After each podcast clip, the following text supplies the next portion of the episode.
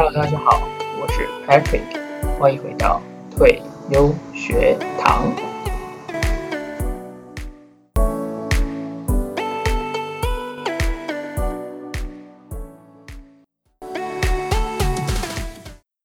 好，那么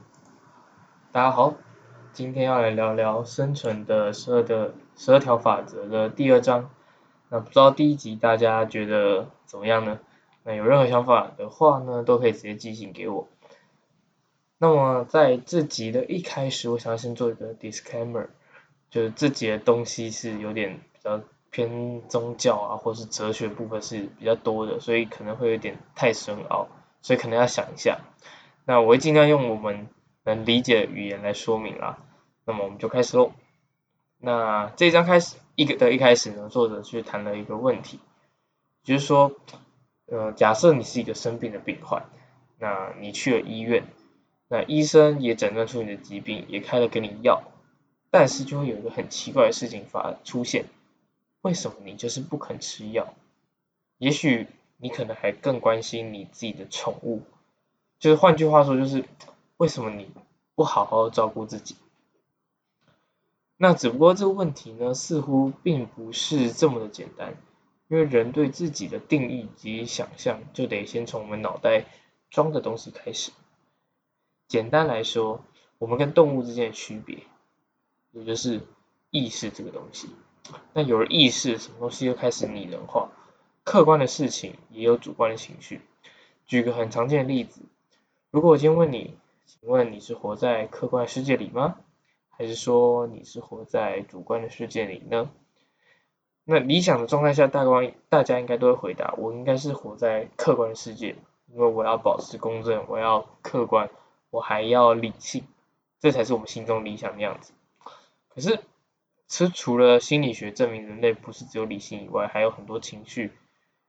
在牵扯在里面，很多道理也是在讲这件事情，包含谈判的技巧啊，最重要的是情绪会影响我们的决定嘛。所以，人类其实并不是只有活在客观的世界里，而是说。更精确的讲，我们是活在自己的主观的世界里。还记得上一集我们有提到秩序跟混乱嘛，也就是道家的阴跟阳这两个部分。那么这集我们要来讲的更详细一点，就是为什么我们会有认为有秩序跟混乱呢？因为如果你真正的客观来说，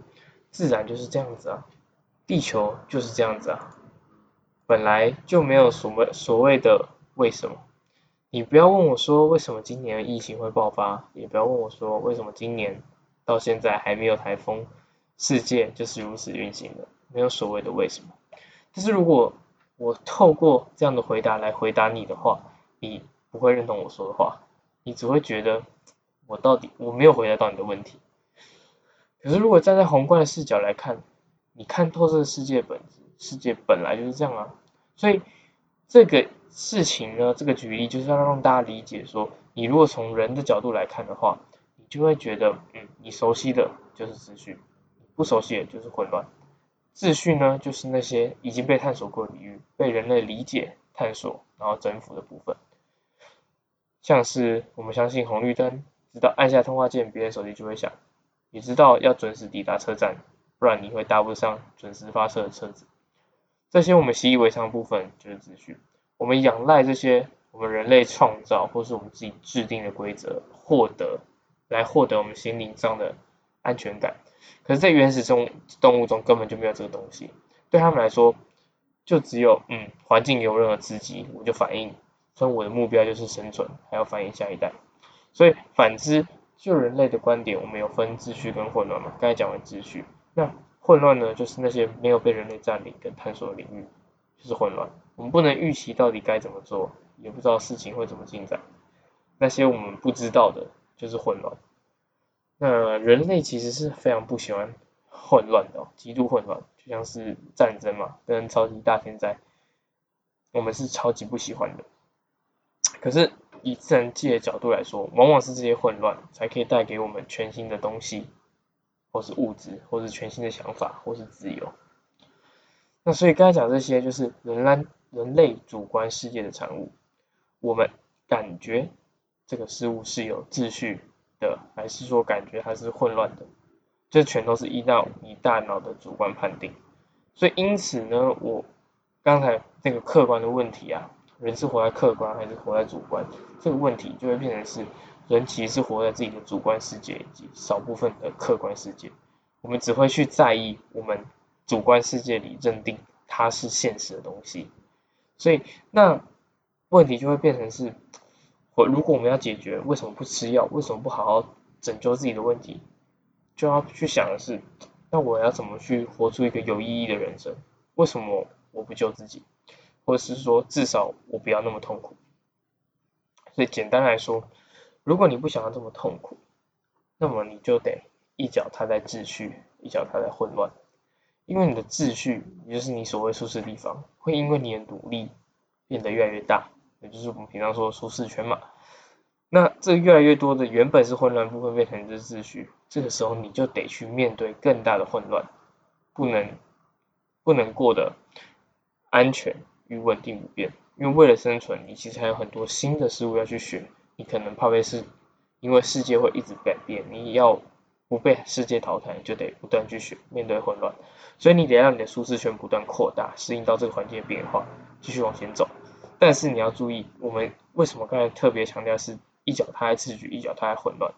就是你不能完全踏到混乱里面，因为假如说你一次到一个陌生新的地方，如果你情绪焦虑系统受不了，你可能会活不下去，你会因此爆炸，觉得很痛苦啊，因为你什么都盯不住。所以你要拿捏好秩序跟混乱的配方。站在两个之间，然后你可以安心的过日子。你知道哪些是你可以掌控的，你会很有安全感的走下去。同时，你也对这个变化多端世界保持一个警戒，不会轻易被环境的变化给吞噬。用这个方式，也许你就可以找到你人生继续下去的一个方法。那所以呢，其实实际上世界本质啊，也就是人类去界定出来的嘛。我刚才自己说，我们是有秩序和混乱。但是这些都是我们人类界定，因为不然世界上是根本就没有这个东西。还有，除了跟秩序跟混乱，还有两个之间连接秩序跟混乱之间的东西，也就是我们刚才讲的，你要继续往前走的解放。我们刚才提到意识嘛，那接着我们就继续看看这个意识能对我们人类带来什么影响。那相信大家都听过伊甸园的故事，这应该非常的耳熟能详。那讲的是人类的祖先嘛，就是亚当跟夏娃，一开始住在上帝创造的地方叫伊甸园。然后呢，突然间就出现一只蛇，狡猾的说服夏娃吃下那个知识树上的果子。然后自从人类开始获得意识，然后感到羞耻，从此也被逐出伊甸园。那从这个故事中，主要可以引申两个部分一个部分呢是关于蛇，哎，其实是很可怕的，很狡猾，对吗？因为它诱惑夏娃去吃那个果子。那是人人都该提防的被动物，OK，这是背后有一个衍生含义。那另外一个部分呢，就是说关于被赶出伊甸园后的遗憾。那我们等下就是由这两个主轴来说起。那我们就先从蛇很狡猾、很可怕背后的衍生含义来说。这条蛇啊，其实 不是为了要让人类有有个机会怪罪别人，害自己吃下知识果子，而是其实这条蛇呢，它就是在那个。安乐又和平又有秩序的，就是最完美的那个上帝创造的地方的伊甸园中出现的那么一点点混乱，也就是你你你在道道家的阴阳的这个图看到的白色中那个黑点，或是黑色中那个白点一样，它就是在秩序中里面的混乱，意味着不论你处在怎么样不受外在侵扰的空间，怎么样 organize 好的秩序。就是会有混乱朝向你而来，而且你根本没有办法彻底隔绝，混乱会这样不断潜入你的空间。更可怕的，其实不是外在混乱，而是你那，你那内心那条既邪恶又有灵性的蛇。这里就有点抽象，这个蛇呢是偏好恶这件事情，OK，它是偏好恶，它是想要作恶的这件事情。这就让我想到啊，其实如果你把一群人放在乌托邦里面。哎，什么都很棒，人们到那边就是什么都有，什么都是完美的。人们到那边一到那边不会是感恩，而是去搞破坏，因为人类内心就住住着这样很怎么说凶恶的蛇好了。那这种倾向恶的特质，这种拥有破坏性能力，就是人类人类本质中的能力。怎么样，我们也清楚不了，因为我们就是拥有这样强大摧毁力量的生物。所以我们该学的是如何不要让我这种破坏以及摧毁其他其他，嗯，比方世界啊，或者是其他人的生活。我要我要学习的是如何控制住这样的能力。所以这是带到刚才讲这个故事的另外一个含义，也就是亚当亚当跟夏娃吃了果子之后，他们做了什么事？他们是不是开始感到羞愧，开始对自己没有穿衣服感到羞愧？而这样偷尝禁果行为，等于是被犯了罪。因此被上帝赶出了伊甸园。从这故事我们要知道，人类本身是带有缺陷的。以天主教来说，我们有七宗罪嘛，就是呃分别是傲慢。贪婪、色欲、嫉妒、暴食、愤怒、怠惰，但是大家可以在这边停下来思考一下，为什么会觉得这些是罪呢？比方说，呃，色欲或是暴食好了，这两个东西如果你把它放在动物上，本来就很正常，动物本来就会想要无止境的繁衍后代嘛，本来就想要无止境的吃东西嘛，理论上是这样，可是为什么放到人类身上，它就变成一种罪呢？而且是原罪嘛，然后中罪、七宗罪、原罪嘛，所以这也就是说，因为我们有了这个意识啊，我们开始认定，哎，这个是好的，这个就不好，就跟我们刚才前面的秩序跟混乱，哎，这个是秩序，这个是混乱一样的概念。所以有了罪过的概念，我们就可以开始意识到人性的不好，也因此我们可以尽可能避量避免这样子的黑暗面。我们意识到自己嗯很脆弱，也知道这样的自我意识。如何让自己感到痛苦？因为我知道这个真的太痛苦，这个真的太不好，我真的极想避免这些。可是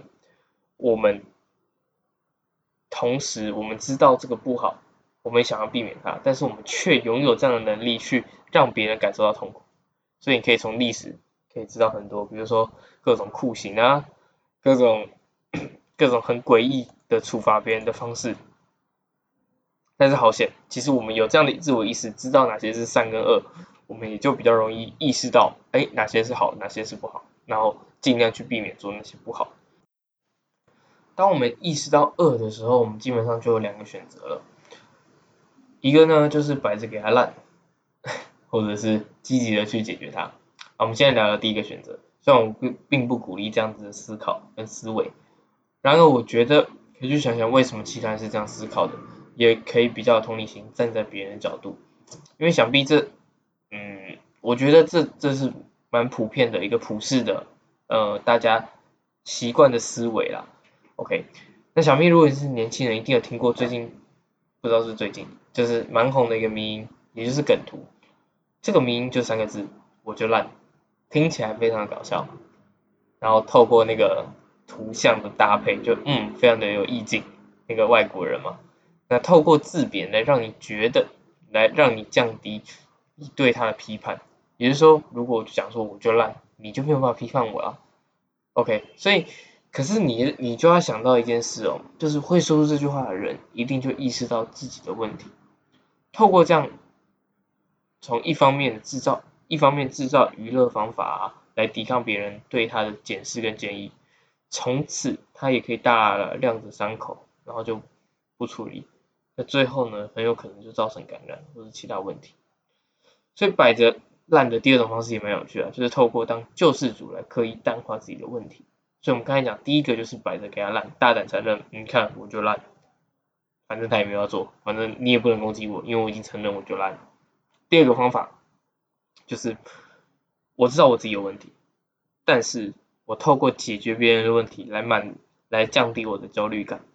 所以这个在呃一本书叫《情绪阴影》这本书里面有提到救世主的原型，那透过帮助别人的行为来神化自己，那同时间用这样得到内在成就感跟自信心盖过自己意识到自己问题本身的焦虑感，同时也让自己的问题不要那么棘手。OK，再来还可以建立被人需要的感觉，哇，这个真的是一举很多得啊。OK，然后把价值寄托在别人身上，那自己。的没有价值，自己的软弱、自己的脆弱、自己的缺点，就不会这么恐惧跟害怕，因为他已经把所有责任都放到别人身上，所有寄托都到别人身上了。可以讲完这样比较消极的做法，只是让大家知道说，其实很多人是这样想，就是一，要么是摆着烂嘛，我就烂；要么是救世主金权，我来救你，然后忽略自己的问题。那当你看到他的行为，听到他说的话，其实你也可以就想说，哎，他背后的目的以及背后心理到底是怎么样？所以只不过你最重要不是要直接去说破他，而是说你看破不说破，对别人才是更大的宽容，因为。课题分离吧，你没有办法直接去解决他的问题，你没有办法逼着他去解决他的问题。如果他需要，那他还是得靠自己去解决。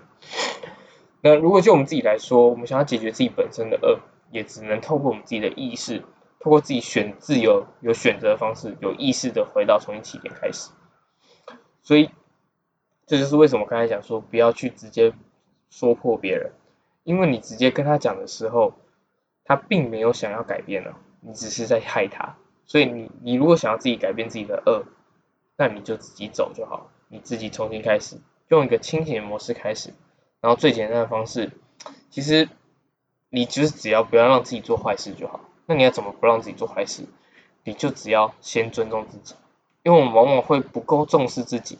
常常无法承担我们应该扛下的那个重责大任，所以我们会轻蔑自己，会羞愧，会憎恶憎恶自己。然后用其他行为去掩饰这件事情，就像那些我就烂当口头禅的人，这边当然不是要你变成那种自我中心又很傲慢呐，而是让你知道自己的问题得从自己开始去解决，然后你没有办法去改变别人，但是你可以思考我的改变，我要怎么去，可以怎么样跟别人有关系，所以你可以思考从连接其他人开始，我们都知道。坚韧跟毅力是人类特有的奇迹能力嘛？但是这个坚韧不拔，遇到事物崩坏，然后还想要力挽狂澜的人，往往是那些会受，就是往往是那些受了伤的人。他们努力将自己的家庭或是自己这样，然后跟社会联系在一起。家人有家人的责任，而他们自己也有属于自己的责任，跟自己存在的重责大任要去扛着。所以他们透过跟社会、跟家庭做连接，然后扛下属于他自己存在的这份的重责大任，然后而活下去，而不让而不糟蹋自己，而不让自己行恶。所以更精确的说，就是我们可以透过人类或是自己的秩序心存感激，我们可以对现在感周边周围的人表达感激，同时间。为平凡人在日常生活中所有成就感感到惊奇，也就是你做任何事情都觉得，你都要觉得非常棒，因为你真的就在建立一个秩序。因为其实为什么你要这样想呢？不是说你要捧自己，而是你要知道，你不是只是对别人来说很重要而已。因为我们刚才说你要思考从其他人开始嘛，你要为了别人付出嘛，为了你重要人付出，扛下责任嘛。可是你不是只是因为你对别人很重要，而是你对自己来说你就已经够重要了。所以你要对自己开始有自信，开始对自己感恩，开始尊重自己，觉得自己做的事情很棒。因为你其实就是在建立秩序。你简单讲就是这样子。所以这也是为什么你应该要好好的去管理自己，因为你要对自己的存在表达感激。你光存在下来。你就要扛下很多重的大人，而你愿意扛下来的时候，你反而其实应该是要高兴，应该是要感激的，因为你没有行恶，对吧？所以你善，那你要怎么做到这件事情？你就是善待自己，就会是最好的证明。至于为什么要善待自己，要像善待你有责任帮助的人一样呢？因为你透过这样思考，你才能知道到底要做什么才对你自己。真正有益，就像你不能因为给了小孩糖果让他们开心，就觉得嗯对小孩是很棒。那如果你你还得教他们刷牙吧，才是真的对他有益。你可以教他们吃糖，给他们吃糖，但同时教他们刷牙，才是对他们有益，而不是只有给他们吃糖。你要去思考你的未来，我要怎么扛下我的重担，怎么面对未来，如何一脚踏在秩序，一脚踏在混乱中，规划自己的路程。这个时候，你才会拥有自己的能力，学会如何避免滥用你那黑暗的力量，你才有可能成为一个良善的人，离自己的悲惨远一点。然后这边，送给大家一句话：在你没有能力控制好你的黑暗面之前，就是你的恶的能力之前，你不是好人，而是没有能力的烂人。真正的好人呢，是拥有强大的黑暗能力，但是选择不用人。也许你听到这里，你可能会觉得自己没有什么罪的本性，也不一定要追求上帝或是谁的认可。我只想让你知道，其实你会觉得自己是很黑暗，或者自己有很多黑暗的特质是正常。而你要做的就是去做出改变，就像你可能以前想要拯救世界那样，乖乖的，最简单的就是尊重自己，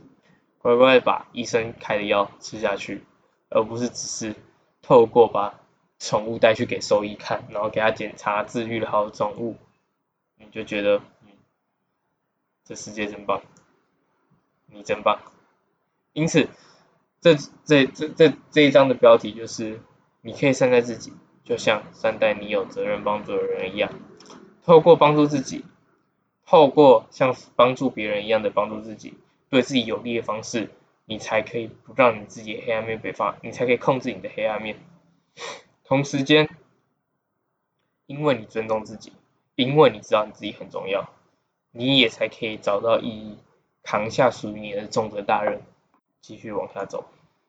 那么今天节目就到这边，谢谢大家。如果你喜欢我的内容，欢迎到各大平台按赞留言，你的行动对我而言会是最大的鼓励。那如果有其他想对我说的话，可以在以下链接找到我。那我们下一集见。拜拜。